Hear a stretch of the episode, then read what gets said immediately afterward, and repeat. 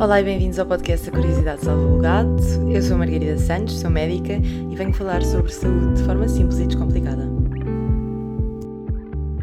Então, olá Marco, bem-vindo e antes de mais, obrigada por teres aceitado este convite, que é para mim uma grande honra vir aqui ao podcast. E, e se calhar começávamos aqui com uma introdução uh, para percebermos um bocadinho quem é que vem, quem é que vem connosco falar sobre este assunto tão importante que é a disforia de género e, e muitos outros assuntos.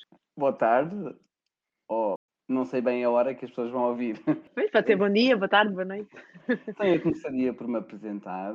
Meu nome é Marco Gonçalves, sou psiquiatra, fiz a minha formação no Hospital Júlio de Matos, onde continuo a trabalhar, do qual atualmente sou o coordenador da consulta de sexologia. O meu interesse para a sexologia começou desde o início do internato de psiquiatria e, e são duas áreas que me interessam bastante, de qual tenho bastante gosto e que se interligam bastante.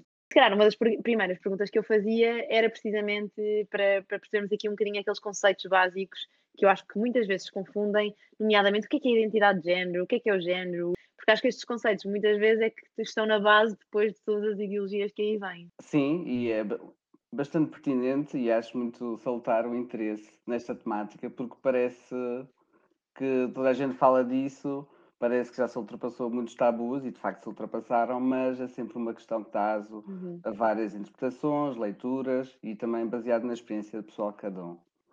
E só falar da disforia de género antes de ir para os conceitos mais essenciais, digamos que é um tema muito específico e que aquilo que nós tomamos como comumente aceito e que fomos educados numa determinada cultura e que muitas claro. vezes pode entrar em choque com as questões ditas biológicas. E a eterna discussão entre o ambiente e a natureza, e o que é natural e o que é natural, e a interferência do uhum. social sobre o natural e do natural sobre o social.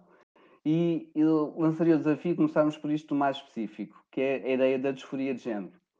Assiste-se atualmente uh, à despatologização dos comportamentos sexuais e das identidades, e nesse sentido, à semelhança do que aconteceu com, com a homossexualidade, as questões de orientação sexual que saíram dos manuais de classificação de doença, e aí temos também encaixar a perspectiva histórica, ou seja, se muitos aspectos da sexualidade já foram considerados pecado, foram considerados crime, crime barra perversão, há criminalização ainda da orientação sexual em muitos países, e na temática da identidade de género, da disforia de género, começa-se é, atualmente é um tema de debate bastante quente e que envolve pessoas, pessoas das ciências médicas, mas também das outras áreas da ciência e depois as pessoas que sentem na pele estas situações.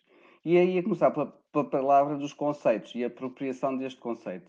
A disforia de género uh, já estava descrita há, há muitos anos pelo Harry Benjamin, que ele foi o fundador de uma associação que atualmente é a Associação Mundial de Saúde Transsexual, e lá está, lá temos mais um conceito aqui para, na equação, o que é que é isto do transexual.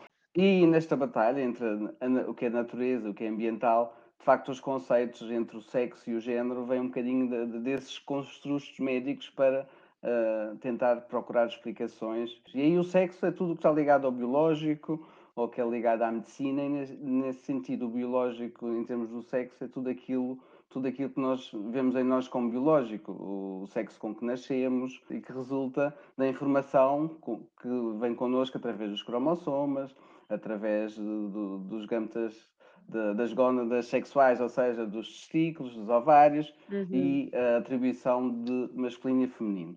Só que depois o okay. masculino e feminino, quer em termos do sexo, também se aplica no género. E muitas vezes usamos de uma forma indistinta ou outras vezes usamos de uma forma distinta.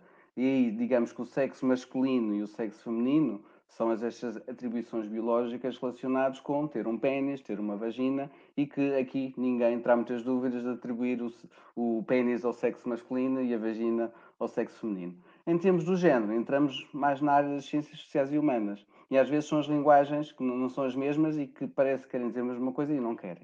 De facto, o género tem uma conotação, uma definição, um conceito mais ligado aos construtos sociais de masculinidade e feminidade ou feminilidade ou seja, uhum. os conceitos sociais do masculino e do feminino. Ou seja, nós vamos para a rua e as pessoas nos atribuem um género sem terem visto o nosso sexo. Uh, uhum. Olham para ti, Margarida, e atribuem-te o, o, sexo feminino e a mim o sexo masculino. Porque aí também temos caracteres sexuais secundários que que, que, que aparecem ou tornam-se mais evidentes a partir da puberdade, com os, os chamados caracteres sexuais secundários, e que têm uma associação também de género, de masculinidade e, de, e do feminino. Tal como eu aqui estar a usar barba e tu do teu lado usares um cabelo comprido. E aí estes construtos sociais e, e, impressos pela cultura e que nós interiorizamos, ou mesmo do cor-de-rosa, do azul, que é um conceito até mais recente, do, dos anos 70 e 90 do século passado, e que, e que de certa forma nos vão organizando naquilo do, do um, daquilo que muitas pessoas chamam do binarismo. O binarismo sexual, o binarismo de género, que muitas vezes tem por trás esta interação. Mesmo próprio, alguns autores das áreas sociais e humanas consideram os construtos sociais do masculino e feminino como género como, como tendo uma base fisiológica. E aí, obviamente, a minha barba biológica, um caráter sexual secundário, eh, eh, vai também determinar a, a, a, associação quando eu vejo alguém com barba é um homem. Eh, mas também, lá está, a história e a cultura modifica com o tempo. Hoje no Uber havia um homem de cabelo comprido e lembrei-me que ia pensar também na apresentação de hoje que era eu sou do tempo, digamos assim, em que um homem com cabelo comprido, para já, para já primeiro era visto como tinha um cabelo à mulher. E depois já era mais tipo uma modernice, uma coisa moderna, os homens a usar cabelo comprido. E se calhar até era questionada a sua orientação sexual, não é? E, porque aí fazemos. Isto ainda acontece atualmente, ou seja, exatamente baseadas... nós associamos se a maneira como se veste ou a maneira como, como está é associada ao género feminino, então provavelmente é a orientação, a orientação sexual que nós consideramos normal para o sexo feminino, não é? Exatamente. Ou, uh, ou numa linguagem chamada heterocêntrica, pela qual a sociedade se organizou, porque aí a sexualidade já esteve mais impregnada pelos conceitos reprodutivos, não é? E são, uhum. atualmente são conceitos independentes, mas que, obviamente, interagem entre si. E aí o sexo e o género também começam a seguir caminhos diferentes. E, e a primazia da, da, medicina e da ciência, e, e voltando à questão dos estudos, são baseados sobretudo no sexo. Quando às vezes vêm perguntar a mim, então, mas eu eh, devo dizer sexo ou género? Na prática médica, os estudos não estudaram a população de género masculino e feminino, estudaram as pessoas do sexo masculino e feminino. Sexo e às vezes depois. a interpretação a partir daí pode trazer algumas diferenças. De, de, depois do sexo e do género, aí surgiram os conceitos de identidade sexual, que integra também, procura integrar estes aspectos. E quando se tenta integrar estes aspectos, aí começam a surgir mais confusão, porque as definições já deixam de ser tão lineares. E a identidade, e houve uma altura, as classificações anteriores falavam em perturbação da identidade de género. Chegou-se à conclusão que esse termo era incorreto ou não se devia aplicar, porque de facto a identidade é algo que é assumido por uma pessoa a forma como ela se vê e na forma que nós vemos. E aí a identidade. Não é, é uma coisa aspecto, definida biologicamente. É um aspecto que é uh, da visão da integração, como a pessoa vê o sexo e o género e uhum. como ela se, se, vê a partir daí.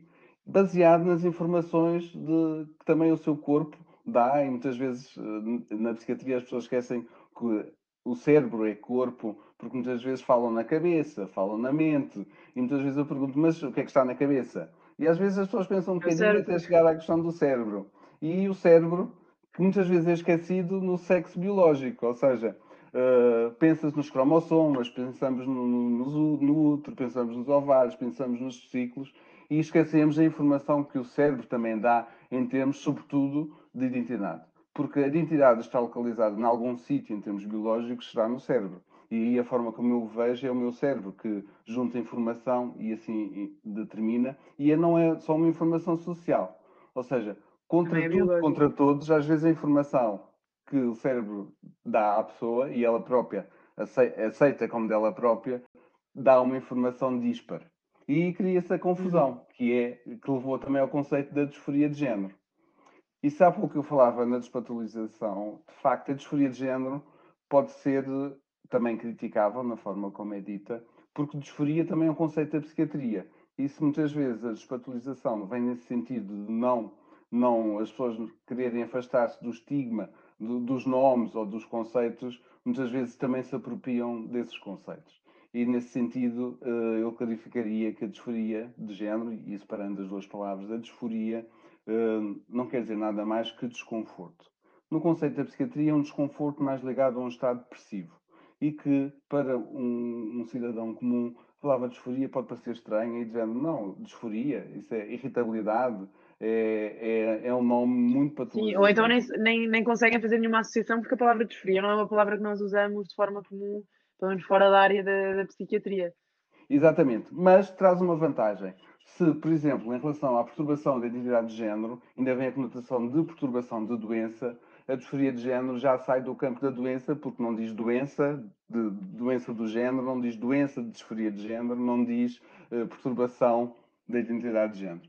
E nesse sentido, a disforia de género tem esta tónica do desconforto. E é esse desconforto que leva as pessoas a procurarem ajuda médica.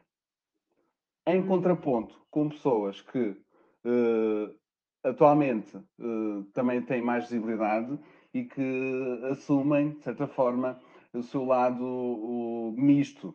Eu até digo que nós somos um combigênero. Não existe ninguém totalmente 100% masculino ou 100% feminino se quisermos organizar o pensamento dessa maneira. E às vezes é nessa incerteza e nessa dúvida que também o nosso cérebro quer encaixar e quer dicotomizar. E gosta muito do binarismo. Nós não queremos ter muito trabalho e queremos pensar, é um homem e uma mulher, não quer pensar mais no assunto.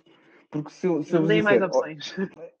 é, é, é diferente aquilo que nós sentimos do que aquilo que os outros veem e podem atribuir. E quando vêm me perguntar, então qual é a identidade de género daquela pessoa? Então aquela pessoa uh, tem questões de género ou não? Eu disse, não sei, eu não falei com essa pessoa. Essa pessoa irá partilhar comigo, ou eu. Provavelmente até tenho o caminho mais fácil, porque quando vem a uma consulta de sexologia, uh, à partida vem, podem vir discutir esse assunto. Só que no fundo, a ciência dita um estudo para as maiorias e podemos pensar em termos de saúde pública o contributo que isso trouxe, os homens e as mulheres, as necessidades que os homens têm em termos de cuidados, as necessidades das mulheres em termos de cuidados, mas gradualmente foram surgindo as pessoas fora da caixa. E aí a realidade é fora da caixa. E às vezes nós também temos que pensar fora da nossa caixa.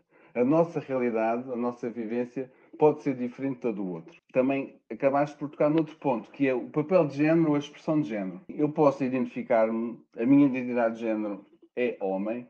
A identidade de género é este conjunto daquilo que a pessoa integra dentro de si própria nestes construtos de sexo e género e que se identifica como homem e mulher. E aí o género, existe género masculino e a partir da pessoa. E aí esta tal tentativa de concordância ou congruência, que já é outra linguagem também mais atual, da congruência de género. Eu identifico como homem, posso partilhar que os meus genitais são masculinos e que há uma coerência in, supostamente interna dentro de mim. Muitas vezes pode ser desafiada pelas pessoas que lidam com esta disforia de género ou que podem ter aquilo que é uma não conformidade de género. Que lá está, outra definição mais recente relacionada mais uma, com... Tipo, eu sou um homem posso, e resolvi ir para a rua com saias. Aliás, há tendências de moda que já põe os homens a vestir vestidos e não é por isso que eles deixaram de ser menos homens. A expressão de género nós vamos atribuir como feminina, mas a sua identidade é, é permanente e não vai mudar por causa disso. E aí uh, o hábito não faz o monge, e aí é que entra a necessidade claro. de desenvolvimento de cuidados especializados nesse sentido, quando as pessoas não se identificam com o sexo biológico que lhes foi atribuído à nascença. E depois eu tenho aqui outra dúvida que é, no meio destes conceitos todos, quando nós falamos em orientação sexual, estamos a falar com, com base no género ou no sexo? Ou seja, qual, qual destes é que, é que tem por base a orientação sexual? Isso é importante clarificar. Uh, porque aí, separando o sexo e o género, orientação sexual e as questões de género são dois capítulos diferentes.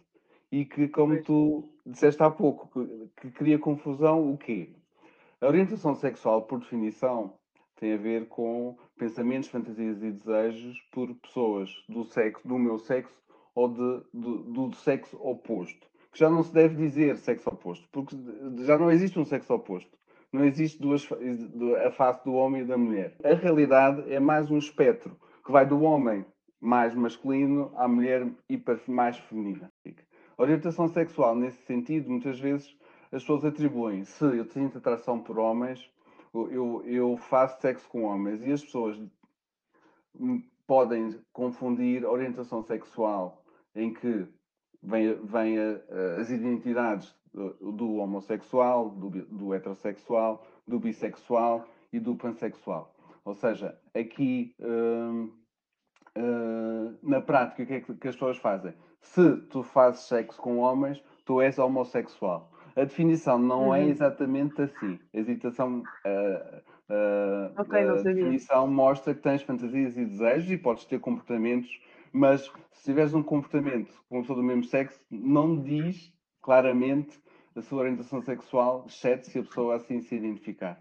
E aí, desta apropriação dos, dos conceitos, existe também na, na própria comunidade uh, eh, LGBT, uh, eh, que é a comunidade lésbica, gay, transexual, uh, e vamos ficar por aqui, não entrar também no. Pois, porque agora, supostamente agora.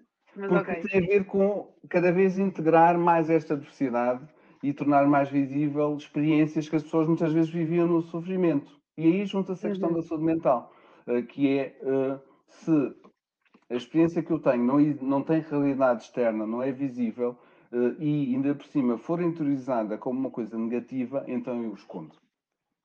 Porque depois, ok, eu, eu, ou seja, eu vou percebendo, mas, mas eu, já, eu já tinha partilhado isto antes, que é, eu tive uma formação no meu centro de saúde da, da ILGA, e uma das coisas que na altura me, me fez ficar um bocadinho confusa foi precisamente a quantidade de nomes e de, de, lá está, de conceitos que existe nesta área e que a mim me fez sentir um bocadinho bem. Eu nunca vou perceber nada disto, é difícil, e que me pôs a questionar um bocadinho, e eu acho que é uma questão que algumas pessoas têm também, qual é a importância de nós definirmos isto, porque eu penso, eu não ando a dizer a ninguém uh, de, do que é que gosto, o que é que gosto, e para mim a, a, a, parte da sexualidade é uma coisa íntima, então porquê é que de repente nós sentimos a necessidade de, de, dizer a toda a gente eu sou bissexual, eu sou homossexual, eu sou heterossexual, não é? Porque é que, quando muitas vezes nem temos esse conceito assim tão bem definido pelo que eu percebi agora. Mas estes rótulos acabam por ser, rótulos que não é bem rótulos, portanto, estas etiquetas acabam por ser importantes para quem passa por estas situações e, portanto, é importante também dar ouvidos e, e espalhar a palavra. Porque, às vezes o que eu sentia muito era, mas para que tanto, para que tanto nome? Mas eu acredito que, que haja aqui alguma, alguma vantagem Existe. nisto, não é? Existe. Aí para a medicina servir para estudar populações com necessidades diferentes daquelas que a maioria pode ter.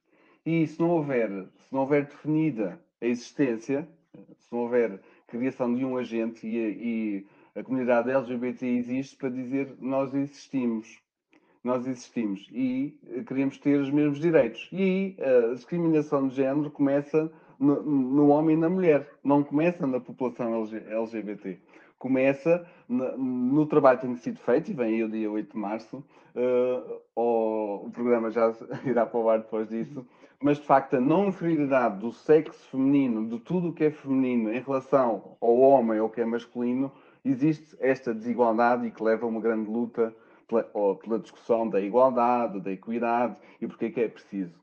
É preciso porque, não havendo a igualdade desses direitos, eh, aí okay. aumenta o risco de, no caso de, de, de, da medicina, de maior sofrimento para quem tem menos acesso a determinados direitos e aí eh, as mulheres e uh, continuam ainda em, em, em, desvantagem em relação a ser homem. É importante, de facto, perceber, ok, isto é uma comunidade que precisa de ser ouvida e que precisa de, hum, pronto, precisa de se exprimir, porque de facto Sim. existe muita discriminação. E eu noto mesmo, acho que na consulta e, na, e mesmo na, na área médica, se calhar, ainda existe um bocadinho de discriminação também, porque lá está, não sabemos muito sobre o assunto e, e, pronto, acho que também uma das razões que me vou gravar este podcast foi precisamente assumir, ok, há aqui claramente muita coisa que eu não sei.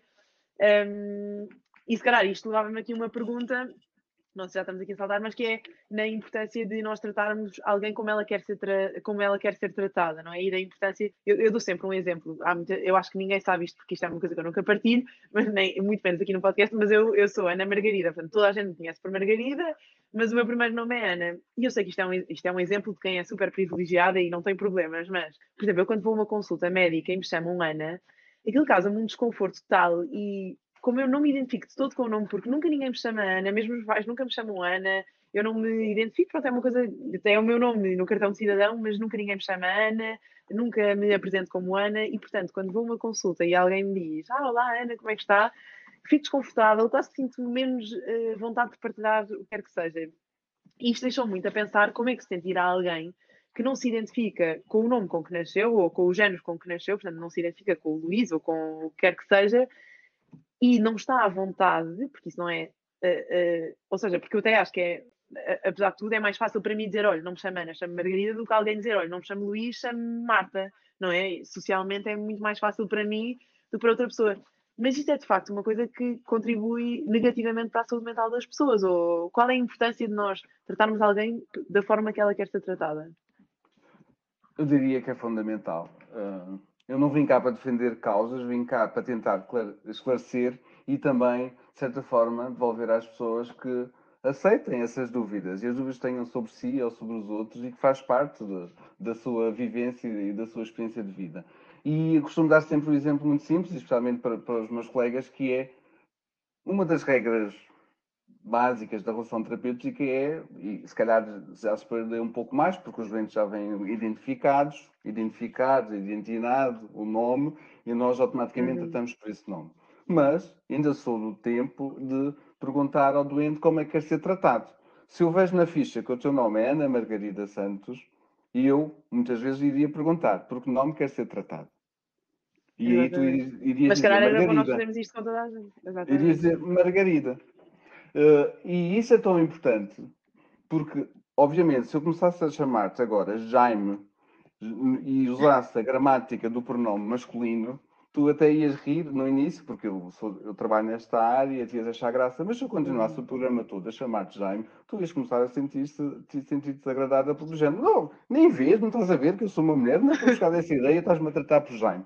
E às vezes, nesta luta, às vezes, de ideias, esquece-se as pessoas.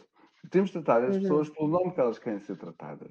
E, nesta área, podemos acrescentar a pergunta em por que pronome gramatical? masculino ou feminino.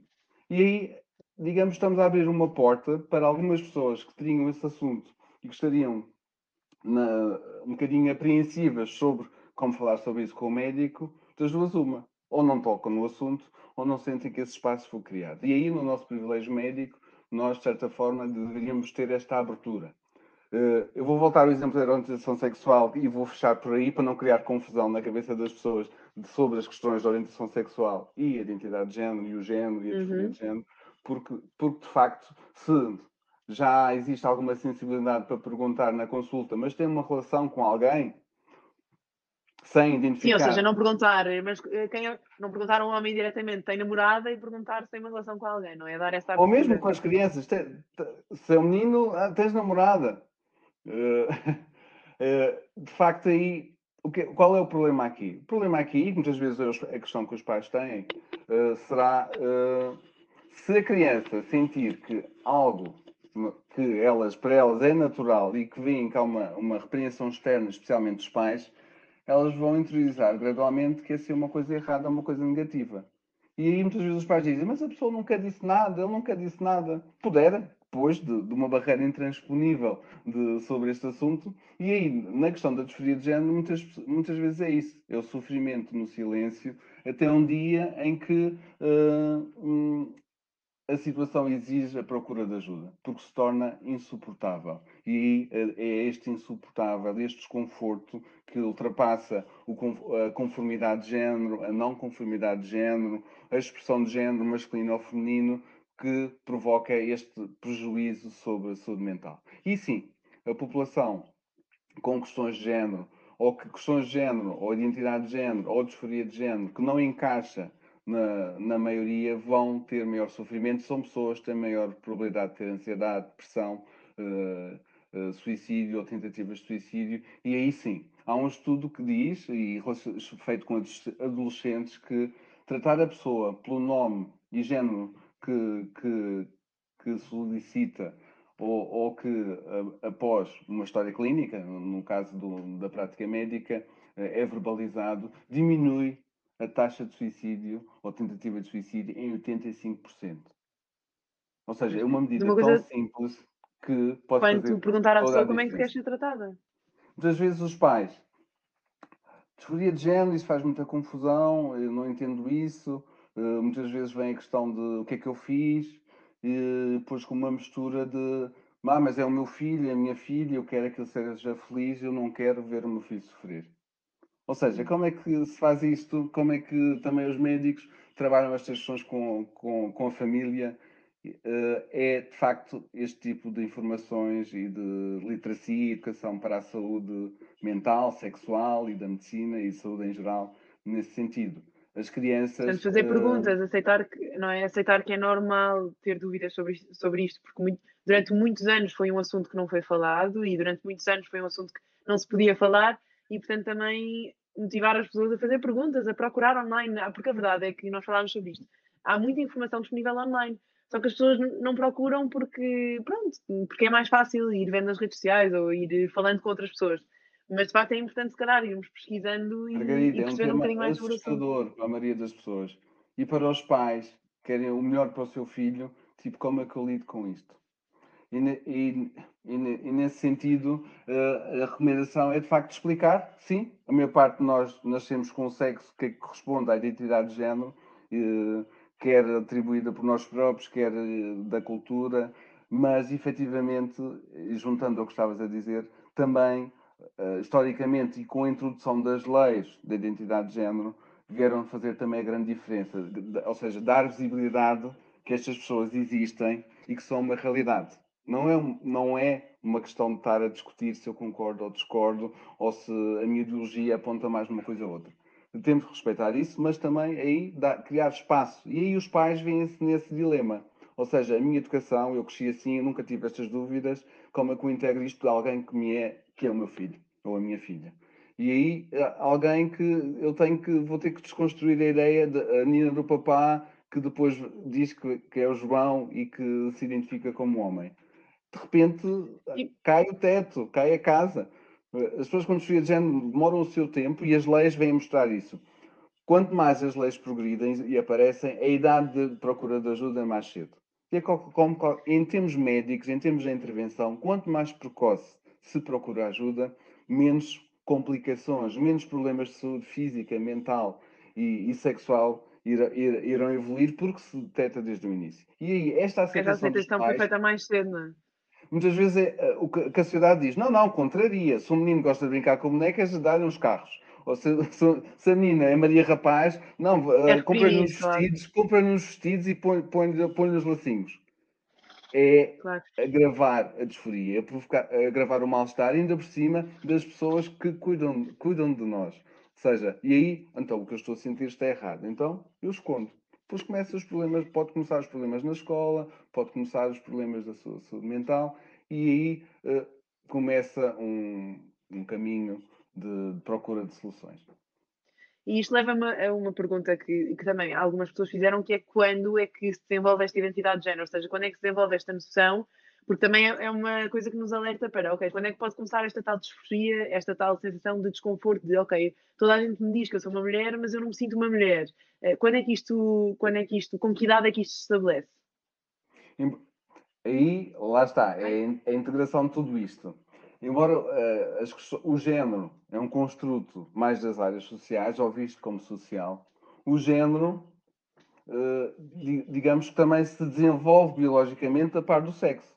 Se nós pensarmos em termos biológicos, por exemplo, o desenvolvimento do cérebro começa por volta das três semanas e tem um grande, um grande período de desenvolvimento entre as três e as oito semanas.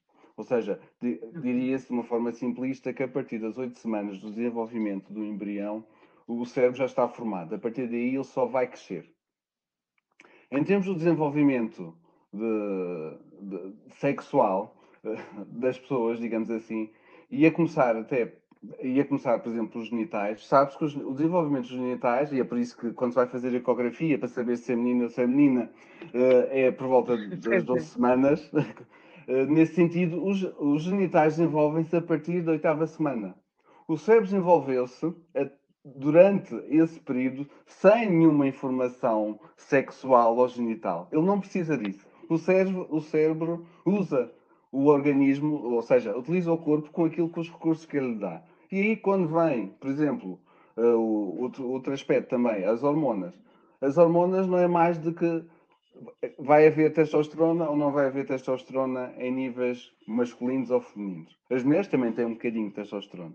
Agora, a impregnação de testosterona que, depois, na, adolescência, vai, vai, vai levar um grande imprinting, é só a partir da adolescência. Antes disso, a, a, a diferenciação embrionária para o sexo masculino, desenvolvimento uh, do, dos testículos, desenvolvimento da vagina e do útero uh, uh, no sexo feminino, vai, também vem associado outro aspecto que uh, também muitas vezes uh, convidam para apresentar, porque de facto esquece do cérebro em termos sexuais, que existe o dimorfismo sexual do cérebro. É como se o cérebro pudesse também se diferenciar numa, na sua masculinidade e na sua, na sua feminilidade. Ou seja, não existe um cérebro 100% masculino, não existe um cérebro 100% feminino.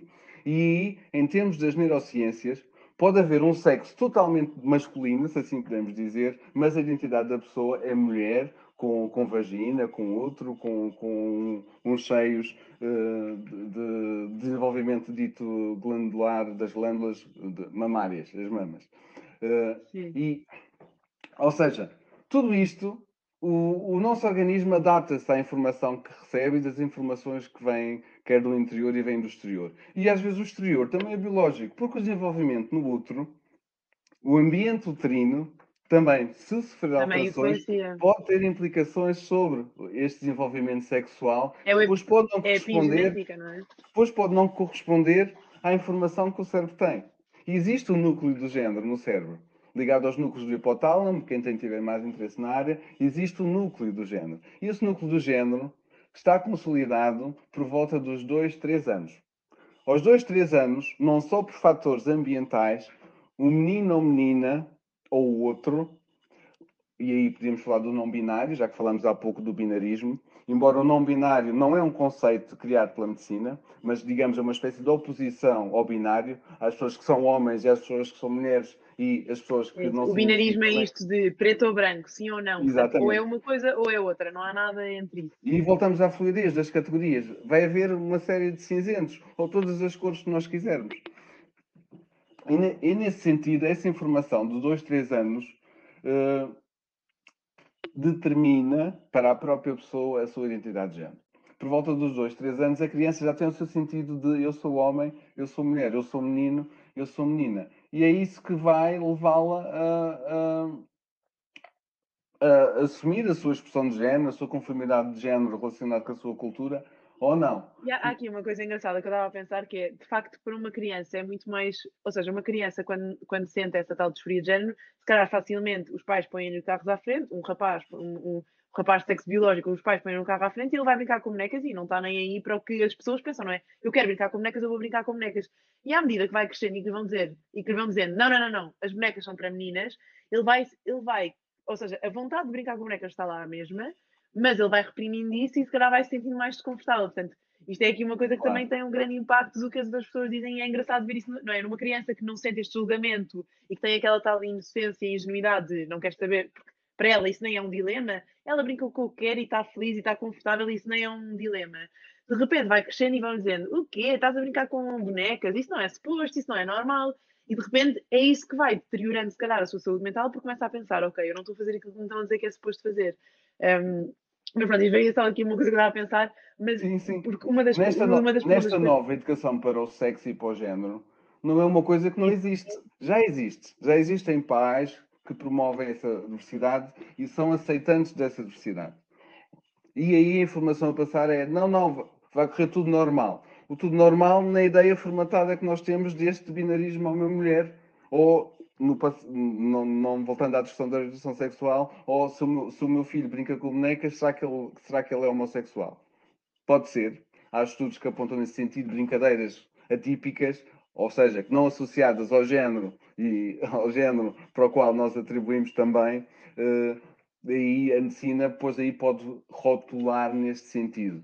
E aí a informação tem que ser lida de outra maneira. Não, eventualmente isso pode acontecer. Mas, e depois? Há assim é grande diferença. Aí o, aí o fator de diferença é uh, educar a criança com o carinho, na qualidade de cuidador e ajudá-la a expressar-se naquilo, nas características que ela venha a, a, desenvolver em termos biológicos, nas características que atribuímos ao género, e essa aceitação é que vai fazer delas adultos saudáveis e com, com integração na comunidade e na sociedade em geral. E aí, aí está a, a diferença. Não é, mas não é, de facto, um caminho fácil. E aí pode ser. Há aqui uma, uma pergunta que muita, gente, que muita gente me fazia, que era qual é a explicação genética, qual é a explicação, a explicação uh, científica. E depois, se é uma coisa, uh, se é uma coisa geneticamente determinada, ou seja, nós nascemos com um gene que determina isso, ou é uma coisa, porque depois há muita gente que argumenta, ah, antes não havia nada disto, é, isto agora é que é uma moda, as pessoas e, e, há pessoas que, que, que, até argumentam que não, isto é uma moda, agora é agir é ser bissexual, ou agora é agir é não ter género, ou agora é agir é. E portanto, há muita gente que argumenta isto. Quando eu, do meu ponto de vista, cada vez, mesmo assim nas consultas, penso, isto não, é ninguém que se quer submeter, porque é que eu iria escolher uma vida que socialmente vai ser mais complicada, porque tem mais barreiras, porque é mais complexa, não é? Não, não vejo e aí os pais podem ajudar é um argumento... a passar essas barreiras, não aumentar essa barreira. E se tiverem dificuldade nisso, podem pedir ajuda na, na, consulta nós temos um grupo chamado Transparente, criado por uma colega do, do, hospital, que é um bocadinho reconhecer essa dificuldade e dar um espaço para que os pais ou as pessoas mais próximas possam pôr as suas dúvidas e as suas questões sobre a situação. E nesse sentido, uh, para não parecer que este é um assunto de nós, os binários, nós, os normais, nós, os homens e mulheres certinhos, sei que isso existe, vamos falar, uhum. então, sem falar da orientação sexual, vamos falar das pessoas ditas heterossexuais. As pessoas ditas heterossexuais, e, e, usando um bocadinho, usando um, com abuso a disforia de género no seu conceito médico e passá-lo para um conceito uh, de experiência como tu dizias há pouco, eu posso brincar com carros, eu posso brincar com, com bonecas, uh, e isso não determina uh, o meu sexo e o meu género, mas uh, vou sentir esse peso da sociedade sobre mim, tipo, olha-me aquele, ou mesmo na escola. Se a identidade de género está bem formada pelos dois, três anos, as, e as pessoas dizem as crianças são terríveis. Vão, tratam-se umas às outras como do género, não, tu és um menino como eu, mas brincas com as bonecas. Hum, e aí, usando o conceito de disforia de género, todos nós temos algum um pequeno desconforto com o género quando alguém põe em causa o género que nós temos e sentimos que temos. E aí sim, pode Isto acontece com coisas muito simples, ou seja, coisas que estão básicas que vamos criando, como um homem ser um bocadinho mais sensível, ou um homem tentar, um homem, ou seja, de sexo, isto agora tenho que ser por aqui, mas pronto, ou seja, coisas como, é isso, os homens terem mais, o, o sexo masculino, ou os homens terem mais sensibilidade, ou depois as mulheres gostarem de coisas mais que nós associamos a mais masculino claro. ou mais feminino. Portanto, há aqui uma data de coisas que nós vamos dizendo: não, não, não, se tu, se tu és homem e sentes isso, há aqui alguma coisa estranha. E lá está, ou um homem dar-se muito bem com outro homem e ter uma intimidade que nós não consideramos normal, ou há aqui uma data de coisas que mesmo em alguém que seja que esteja que não tenha disforia de género, que se identifique com o seu género e que e que e que tenha e que tenha uma orientação sexual heterossexual, que é aquilo que as pessoas estão mais uh, que consideram normal, mesmo essas podem se sentir desconfortáveis precisamente porque nós pomos estas pressões todas para a mulher tem de ser assim, o homem tem de ser assim e portanto de repente fica um bocadinho difícil gerir isto. E então aí vamos voltar a esse assunto. E aí passar, a mensagem para as pessoas que nos estão a ouvir, que nós mesmo, mesmo médicos uh, juntamos os conceitos e, e, trabalhamos todos ao mesmo tempo sobre a sexualidade e sobre o género. E é normal, é compreensível, isto não, não é uh, o tal preto e branco, como estavas a dar há pouco o exemplo. E, e nesse sentido, dentro dos homens e das mulheres, uh, ou mesmo o género está sempre implícito na questão da orientação sexual. A orientação sexual, como falámos no início, está mais ligada às fantasias, aos desejos, até pode haver comportamentos. Mas não existe. A orientação sexual não diz que se fizeres sexo com um homem és homossexual, se fizeres sexo com uma mulher és heterossexual, ou nas combinações agora que podemos começar a querer fazer. E aí, a orientação sexual que define homossexual, bissexual, heterossexual e pansexual, e aí abre o parênteses pansexual, são pessoas que dizem que gostam de pessoas não necessariamente do seu sexo, estabelecem relações afetivas ou românticas pelo, pelo género. e aí criamos nova aqui uma avalanche de questões. Mas efetivamente, dentro do próprio género existe uma hierarquia. Existem os homens, os tais, e também eh, os homens heterossexuais. Se temos uma hierarquia de, de desconforto porque até há uma pressão social nesse sentido, de acordo com os papéis, que é o homem heterossexual, o homem homossexual, o homem trans, o homem heterossexual feminino, e aí vem de acordo com as políticas também das outras das ciências humanas, que é o conceito da masculinidade tóxica. E que na prática vai se ligar às questões do machismo e a forma como alguns homens ainda tratam as mulheres, ou passando para a questão de não é uma questão de, de, de ideologia de conceitos. A taxa de mortalidade por violência de género é francamente maior nas mulheres, não é? Há poucos homens que são, são mortos pela sua companheira ou, e há mais mulheres a ser mortas pelo seu companheiro, por estas questões também de hierarquias de género. E aí o género e o sexo não devem servir para criar poder de alguém sobre alguém. E aí estamos a falar, no fundo, de violência.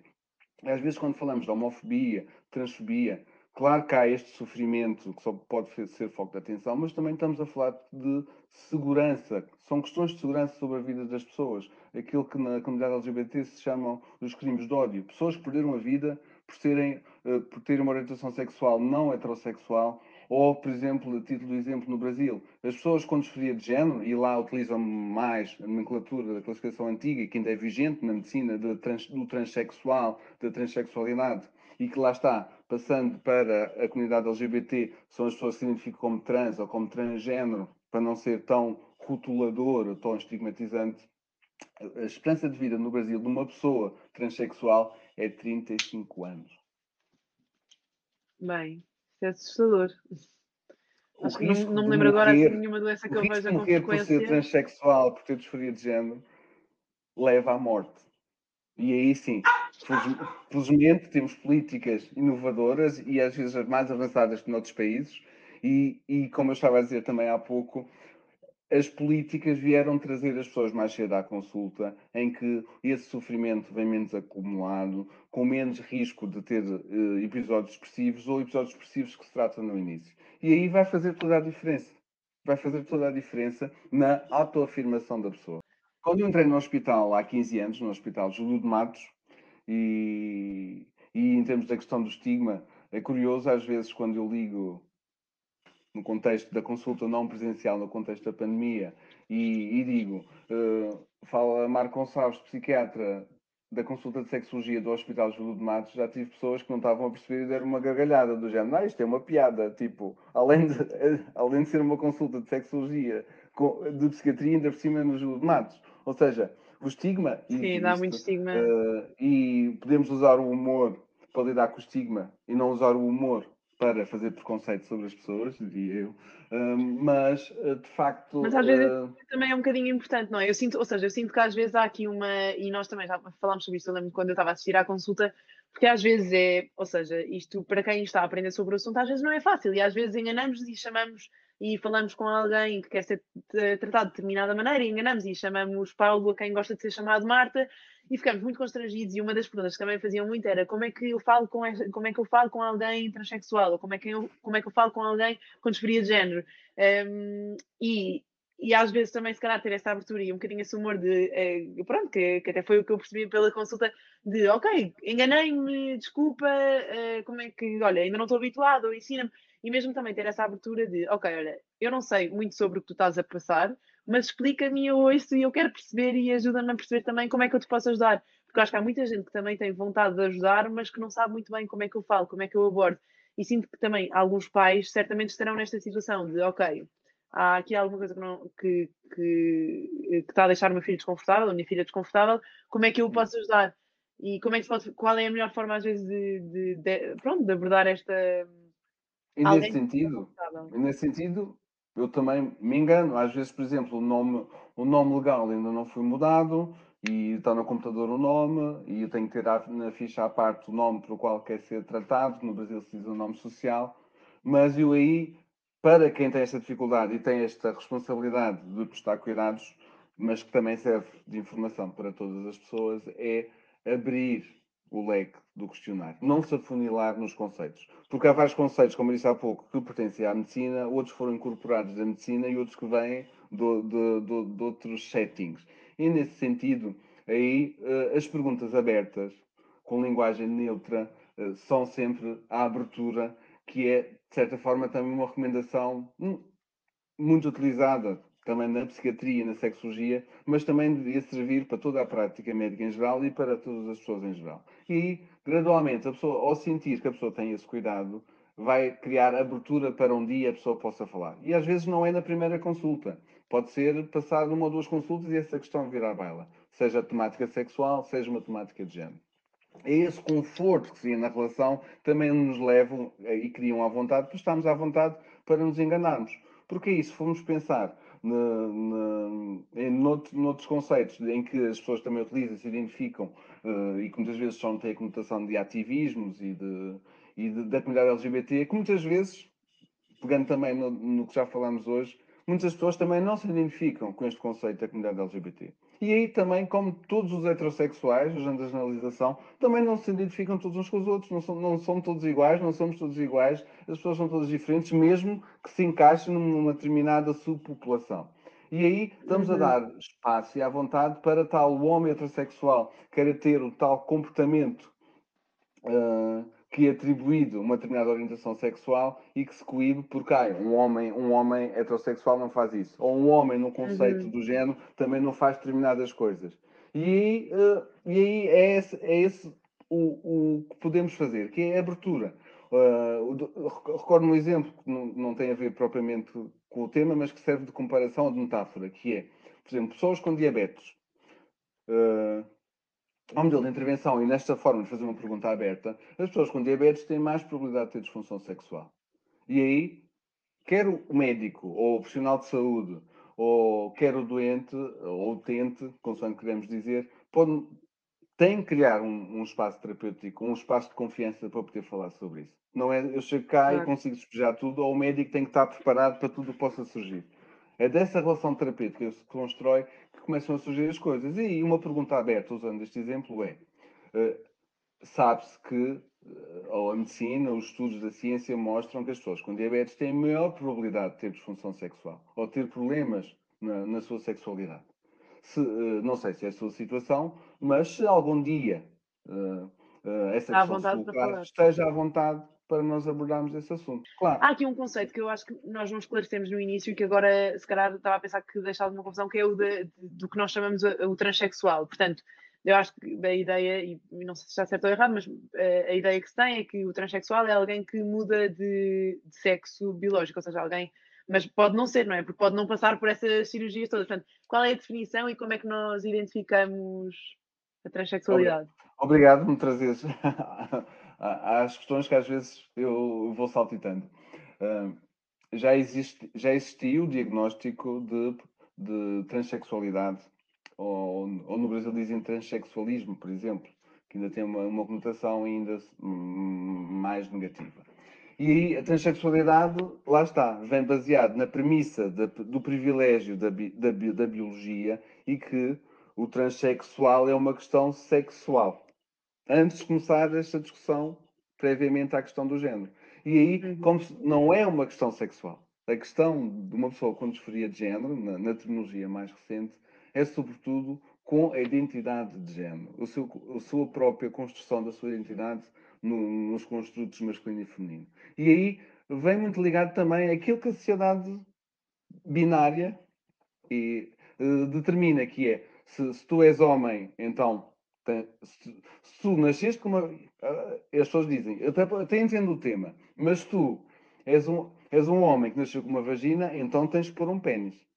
E tu, uhum. se és uhum. uma mulher que, nas, nasceu com pênis, então tu tens de tirar o pênis. E aí vem a queixa das lutas uh, LGBT, T sobretudo, de trans, de transgênero, uh, nesse sentido. Que de certa forma acusaram a medicina de que obrigavam as pessoas a fazer cirurgias que não desejavam.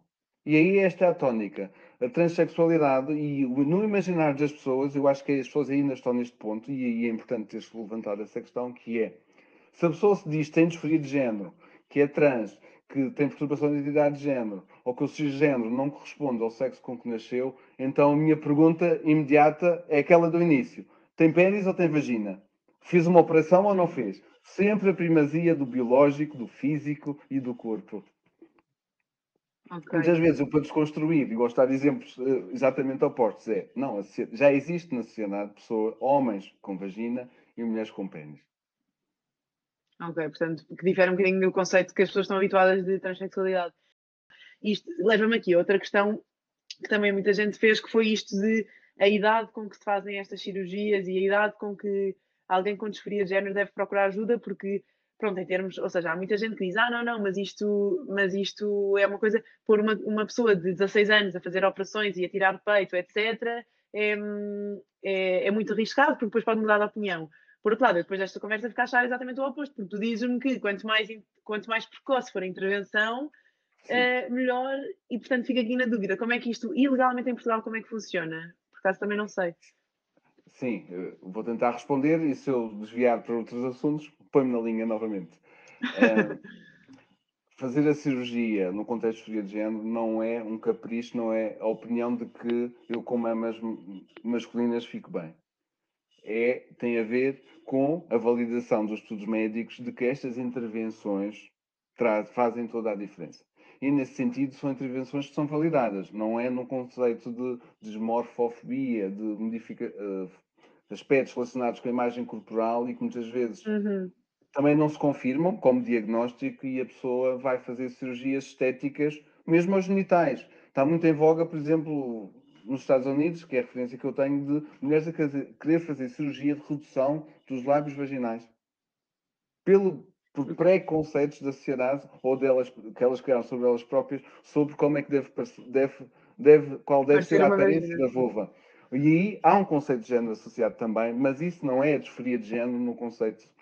No conceito. Porque aí, se for a pressão externa da sociedade, o trabalho por exemplo, quando se a pessoa procurar ajuda, o trabalho é de aceitação das suas características e aí a disforia externa, aí se falarmos desta maneira, a disforia externa da pressão da sociedade, da pressão dos outros, fica à partida resolvida com a intervenção.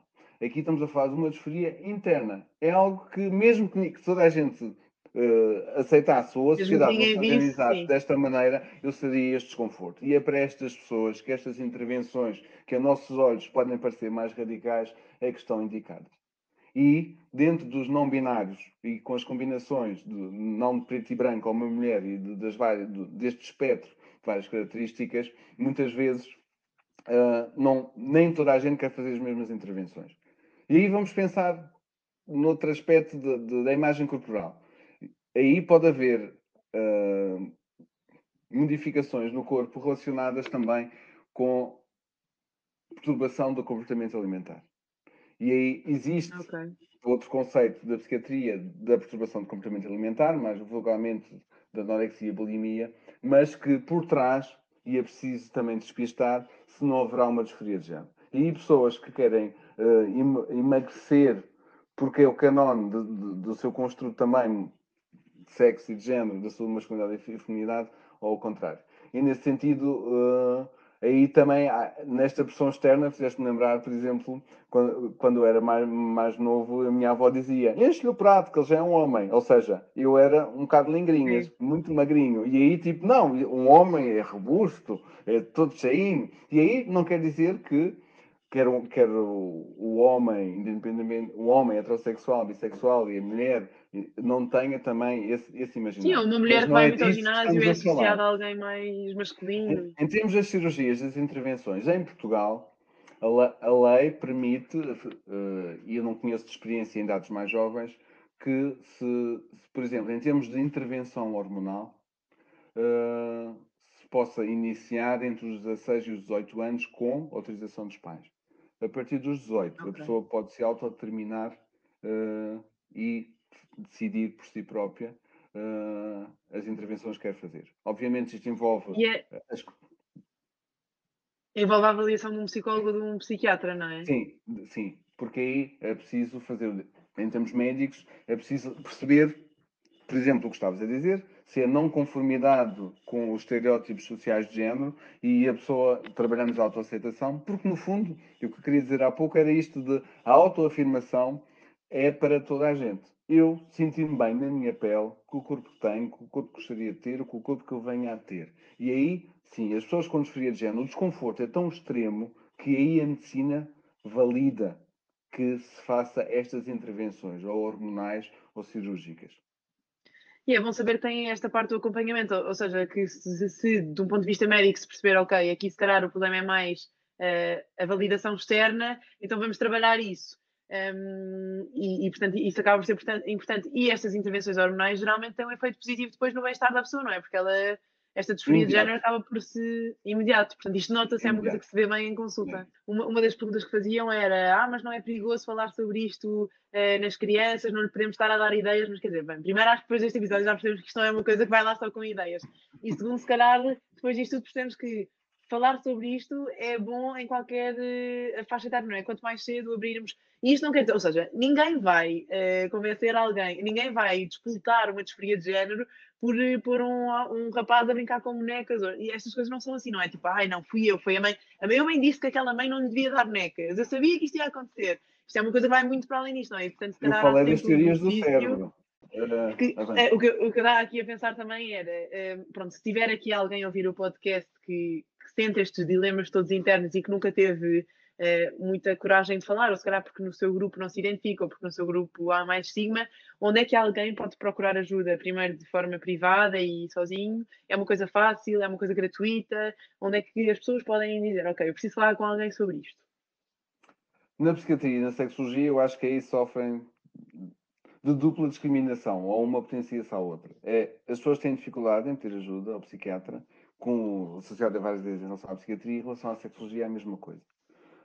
Aquilo que os estudos apontam no maior sofrimento das pessoas que não são da, da maioria, uh, não está ilustrado na representatividade, que é para isso que serve a comunidade LGBT, de acordo com o que nós falámos e nesse contexto, não tem representatividade das consultas. As pessoas não pedem ajuda. Uma pessoa com depressão vai procurar ajuda quando a depressão estiver já muito avançada. A pessoa com estas questões, e pode ser de temática sexual, adiam, adiam, adiam e vão acumulando. Aí juntam os dois problemas. Aí a saúde mental e a saúde sexual porque... são, bastante, são muito bastante aproximadas. Existe eh, os profissionais de saúde que trabalham nos hospitais também têm consultório privado e aí podem procurar ajuda de ambas as maneiras. De uma forma geral, de acordo com o Serviço Nacional de Saúde, a procura de ajuda deve começar pelo médico de família. E aí criamos este contraponto da problematização que nós temos feito. Eu, utente, posso se sentir retraído por sentir que não vou ser aceito pelo, pelo médico, pelo profissional de saúde. Pode ser um enfermeiro do centro de saúde, por exemplo, também. Ou do outro lado. O problema do centro de saúde às vezes é é onde vai o pai, é onde vai a mãe, é onde vai o tio, é onde vai não sei, o quem, não sei quem, e uma pessoa pensa, não, não vou claro. dizer ao médico de família a quem há 10 anos estive a dizer, ah, não, não, eu não tenho problemas nenhums, eu não tenho dilemas nenhums, agora vou dizer, olha, afinal, eu não me identifico com este sexo, não é? Às vezes pode ser um bocadinho complexo. E do outro lado, temos o médico, eu não me sinto confortável, eu não domino o tema e é compreensível. Quando a pessoa chega lá e diz logo, olha, eu sou LGBT, trans, interseccional, pós-feminista, pós-moderno, e aí calma, está aqui vários conceitos, e aí, olha, eu não domino o tema, mas tenho, olha, gostaria de, tenho curiosidade, pode-me explicar o que é que significa para si?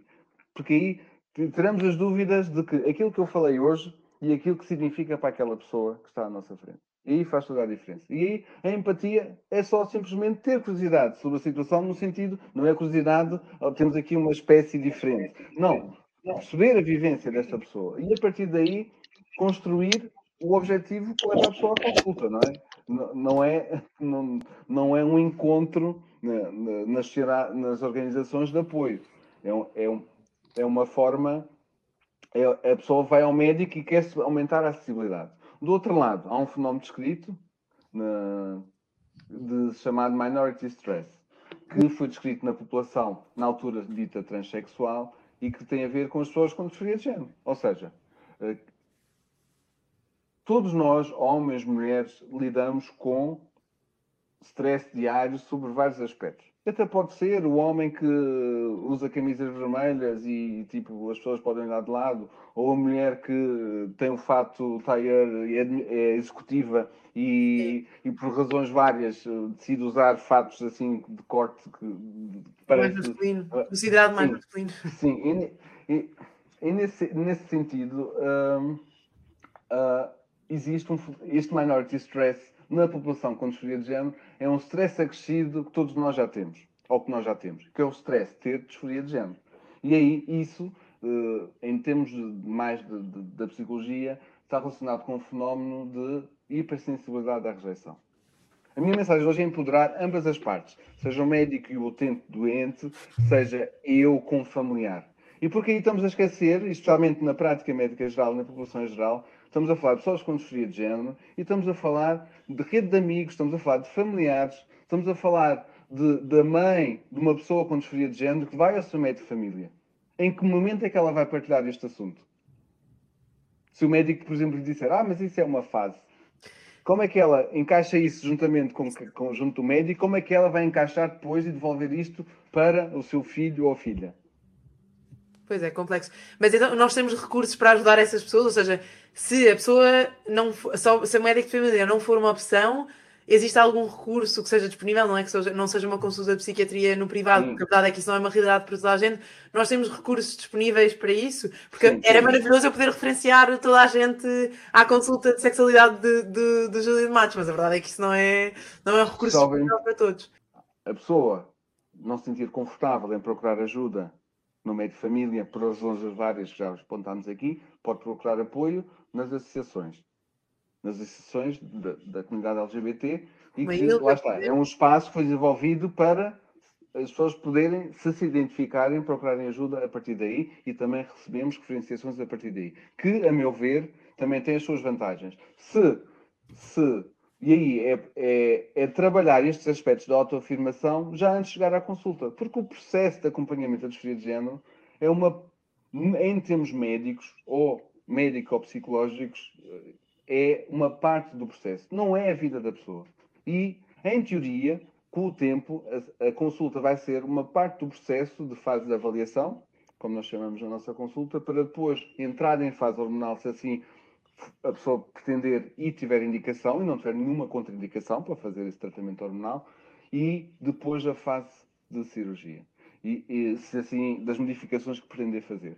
Isto é uma parte da vida, porque várias vezes já disse hoje autoafirmação. As guidelines de orientação é a autoafirmação. E, em teoria, a autoafirmação será melhor quando a pessoa começa com a autoafirmação em termos individuais, depois junto à família, daí temos o grupo transparente, depois nas, nas, nas comunidades e organizações para a população LGBT, porque admite-se que há uma identificação mais próxima e aí, a partir daí, criar os grupos de apoio, criar eventos e que também existem associações para familiares, para os pais de, de pessoas com disforia de género e a partir é, daí eles também articulam connosco.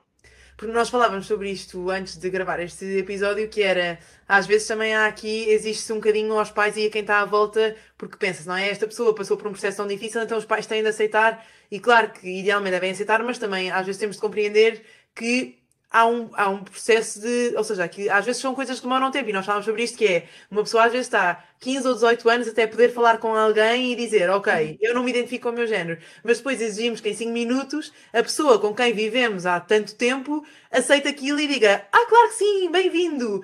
E às vezes também tem de haver esta compreensão de, ok, isto é uma, isto é uma informação nova e uma coisa que se calhar a pessoa não, não, desconhece e não compreende. E, e, portanto, este apoio para os pais e para os cuidadores, sejam pais, ou seja, o cuidador, ou seja, a pessoa, às vezes, até falámos sobre isto, às vezes até uma relação, não é? Às vezes até há, há relações uh, e depois dentro da relação existe esta, esta partilha e às vezes isso não é bem recebido e também tem de haver aqui um, um bocadinho de compreensão.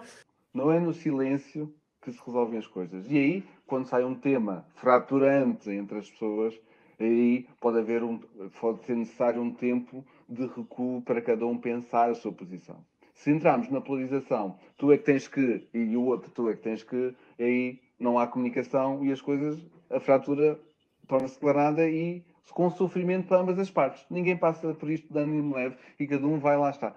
Sofrer individualmente no seu silêncio. E aí a saúde mental também prejudicada e, no, e, as pessoas não procuram apoio. A mensagem é procurar apoio. Existem, para as pessoas com disforia de género, existem para a rede execo, esta vou, vou destacar, para, o, o, para jovens, e, crianças e adolescentes LGBT eh, e também existem para pais.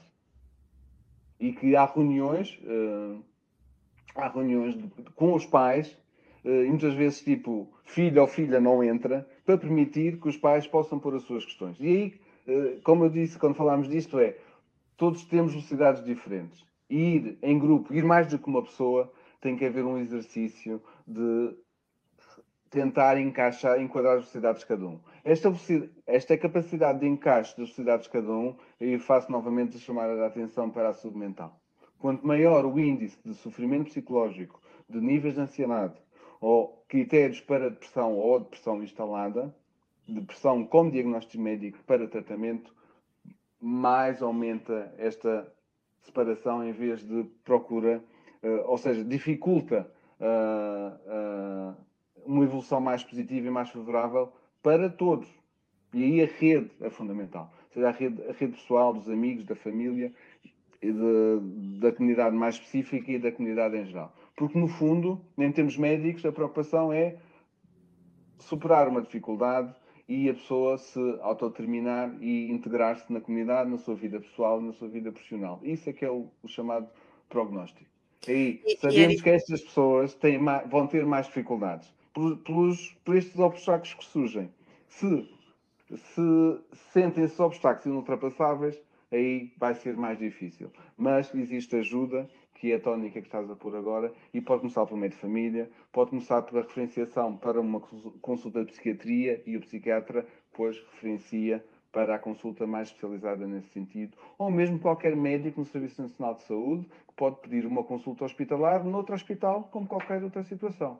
E aí, se forem, quanto aos médicos, não se preocupem com a linguagem que utilizam, se não se sentem se não se sentem confortáveis ou não dominam, escrevam exatamente como o doente, pelas palavras do doente. É isso e às vezes mesmo perguntar à pessoa, não é? Se, se chega alguém em consulta que me diz, ah, eu sou pansexual e eu não sei o que é, que é pansexual, é dizer que bom, ainda bem, mas explica-me o que é que é, explica-me como é que eu posso ajudar. E às vezes quebrar também um bocadinho este, esta formalidade toda entre. Não sei, porque a certa altura nós temos de saber sobre tudo. E nós, quer dizer, também é impossível sabermos tudo sobre tudo. E às vezes haver esta abertura de. E mesmo isto entre amigos, ou seja, não falo só de uma relação terapêutica de médico, mas entre amigos. Eu quero dizer a alguém que mesmo coisas tão, pronto, para mim são tão básicas como orientação sexual. Eu uh, sinto que, uh, ou seja, eu, eu uh, sou homossexual e não tenho coragem de falar disto com os meus amigos. Às vezes abordar, explicar e deixar que me façam perguntas também, porque às vezes, se calhar, também é uma coisa que outra pessoa não percebe. Isso também ajuda e também é uma coisa. E eu acho que agora estava aqui a pensar, porque nós estamos a, a falar muito sobre, lá está, a transexualidade e disforia de género. Mas, mas isto ainda acontece muito com a homossexualidade, com. Pronto, que, que é uma coisa, se calhar, que de certeza que ainda muita gente vive reprimida porque não sente à vontade para falar sobre o assunto e porque não. Normalmente com orientação sexual ou homossexual. E aí e aí para pegar com a situação que um homem não faz certas coisas e a mulher não faz certas coisas. Ou seja, não existem uh, comportamentos sexuais homossexuais ou heterossexuais. Existem comportamentos sexuais e que podem ser praticadas entre duas pessoas do mesmo sexo, entre duas pessoas com, que se identificam com, com identidade de género. Mas é isso, mas a pessoa estar à vontade para dizer eu quero estar, eu quero estar como uma pessoa deste, de determinado sexo, não é? Isso não ser um assunto tabu e não ou, ser. Ou, tipo, eu, durante muitos anos, tive, tive relações duradouras, eu tive uma relação duradoura com uma pessoa de determinado sexo, género ou identidade de género, e agora conheci outra pessoa que veio-me dar a volta. Mas acho que isto é sempre um assunto que dava para milhares de episódios, porque há muitas dúvidas e há muita coisa por falar. Mas, se calhar, assim, uma última pergunta que fazia é uma mensagem, ou seja, se houvesse alguma coisa que tu gostavas e que, que é assim uma, uma batalha em cada consulta porque é uma coisa que falha, uma mensagem que as pessoas não percebem, para toda a gente, para quem tem disforia de género e para quem não tem, e para quem quer só ter um papel positivo na, na comunidade e ajudar. O que é que é uma coisa, como é que é, qual é uma forma boa de ajudarmos e de termos um, lá está, um papel positivo e de conseguirmos contribuir para que as coisas melhorem e evoluem, evoluam sempre num sentido positivo? Primeiro saímos, saímos da doença para a saúde. Estamos a falar de saúde, eu já disse várias vezes, saúde sexual, saúde mental. Construir positivamente uh, aquilo que podemos ver como diferente ou que provoca sofrimento dentro de nós. E é nesse sentido é um assunto de todos, independentemente da identidade de género, da orientação sexual ou todos os construtos uhum. sexuais e de género que possam existir. E, ne, e, nesse sentido, aqui é tal a questão da comunicação. Não comunicar uh, levanta uma série de pré-assunções, ainda por cima baseado em vários estereótipos que mesmo sejam trabalhados, às vezes estão muito enraizados.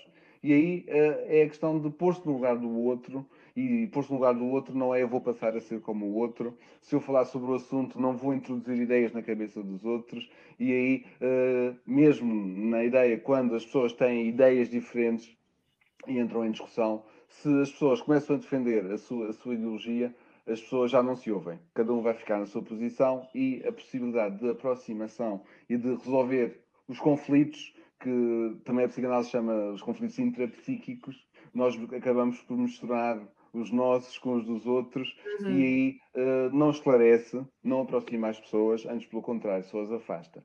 E aí este, este, este caminho que pode ser feito pela medicina é um desafio para também as pessoas terem outro tipo de formas de ver o mundo e Outra que possam ver- procurar as coisas de outra maneira, mas não se esqueçam que a medicina, com a sua base científica, a medicina baseada em evidência, apesar de tudo, tem umas linhas condutoras que nos, nos pode ajudar eh, nesse sentido. E não é algo que eh, eu sou da opinião que, e aí sim, os médicos, independentemente da sua forma de trabalhar, também eh, têm este princípio, de acordo com, com o seu código ético, e que de alguma forma irão tentar apoiar.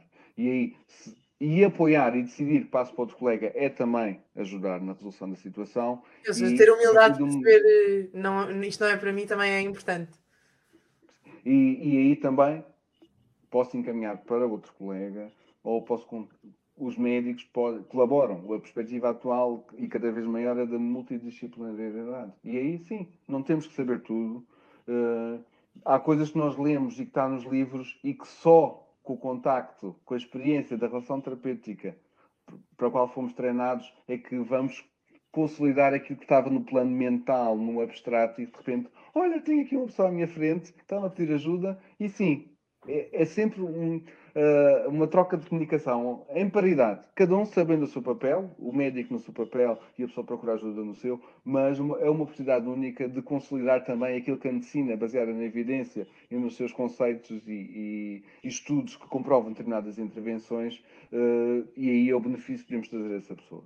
Não mais nem menos. E aí eu, costumo dizer, não, são os livros, têm, não são as pessoas que têm que se adaptar aos livros. Os livros é que têm que se adaptar às pessoas. Só que o tempo que os livros levam, a ciência leva a adaptar-se às pessoas, é, é grande.